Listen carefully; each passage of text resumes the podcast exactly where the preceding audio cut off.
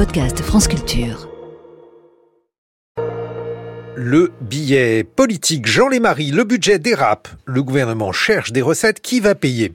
Avez-vous souhaité une bonne année à Bruno Le Maire, Guillaume? Mais à tout le monde, à tous nos auditeurs. Je vous pose la question parce que le ministre de l'économie et des finances, lui, vous a correctement, formellement présenté ses vœux, mais à sa façon.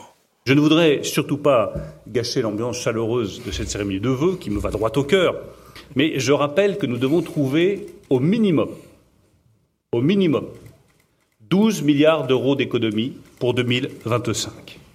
Appelons donc un chat un chat en matière de finances publiques. Le plus dur est devant nous. Bruno Le Maire le mois dernier, ambiance de fête à Bercy, Guillaume. Vous l'entendez, 12 milliards d'euros à trouver pour l'an prochain. Depuis ses vœux de Bruno Le Maire, c'est pire. Ah bon, ça va alors. La conjoncture se dégrade, les recettes sont moins bonnes que prévu, le trou budgétaire se creuse, le déficit reste élevé. L'État cherche donc de l'argent et beaucoup d'argent dès cette année. Combien? 10 milliards d'euros? Un peu moins? On le saura dans quelques jours. D'abord, Bruno Le Maire va officiellement réviser sa prévision de croissance. Aujourd'hui, elle est fixée à 1,4% du produit intérieur brut. Mais plus personne n'y croit. Ensuite, Bercy va ouvrir la chasse aux économies. Et alors là, attention, le sujet est explosif. Surtout que le compteur continue à tourner. Je vous donne deux exemples. La colère des agriculteurs. Pour l'apaiser, 400 millions d'euros.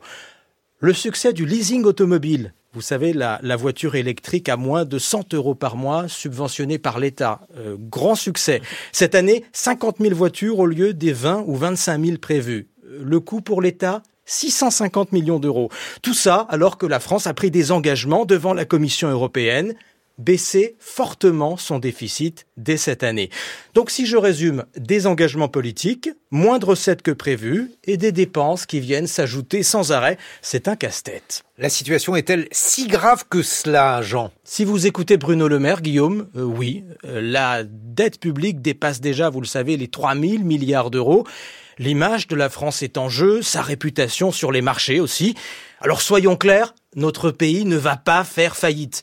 Mais au printemps, les agences de notation vont encore attribuer leurs fameuses notes. La France va-t-elle continuer à emprunter de l'argent dans de bonnes conditions? C'est l'obsession de Bercy. Pour l'instant, sur le sujet, Gabriel Attal est beaucoup plus discret. Le Premier ministre a été chargé des comptes publics. L'a-t-il oublié? Il en parle à peine en tout cas, juste pour dire que le gouvernement fera tout pour éviter la catastrophe. Dans le Parisien dimanche, il utilisait ce mot catastrophe, sans s'attarder. Pourtant, les vraies questions, vous allez le voir, vont venir très vite. Lesquelles? Bah, Vous venez de poser la plus importante, question traditionnelle. Qui va payer? Comment trouver des recettes, faire des économies? Sans casser la machine et sans sacrifier les investissements pour le climat, bien sûr, pour la défense, mais pour nos services publics aussi. À l'hôpital, à l'école, les besoins sont immenses. Où trouver de l'argent? Gabriel Attal a bien une idée, il veut revoir notre modèle social, le rendre, je le cite, plus efficace et moins coûteux. Terrain miné.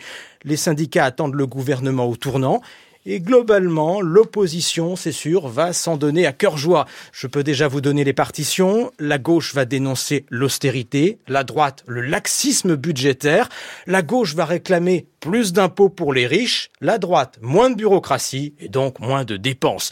Le tout chez les uns et chez les autres avec une bonne dose de mauvaise foi. Là aussi, c'est la tradition. Préparez-vous à un débat tendu, en pleine campagne des élections européennes, sinon ce serait pas drôle, et avec une majorité divisée sur ces questions. Le Modem veut toujours taxer les super dividendes. Bercy s'y oppose. Et des symboles comme celui-là, il y en aura d'autres. Qui doit faire un effort? Le défi est économique, les choix politiques. Bon, merci Jean Lémarie pour ce billet politique. Alors en matière de trous budgétaires, euh, l'Amérique a une certaine expérience. On va se tourner donc euh, vers nos camarades américains, 8h21.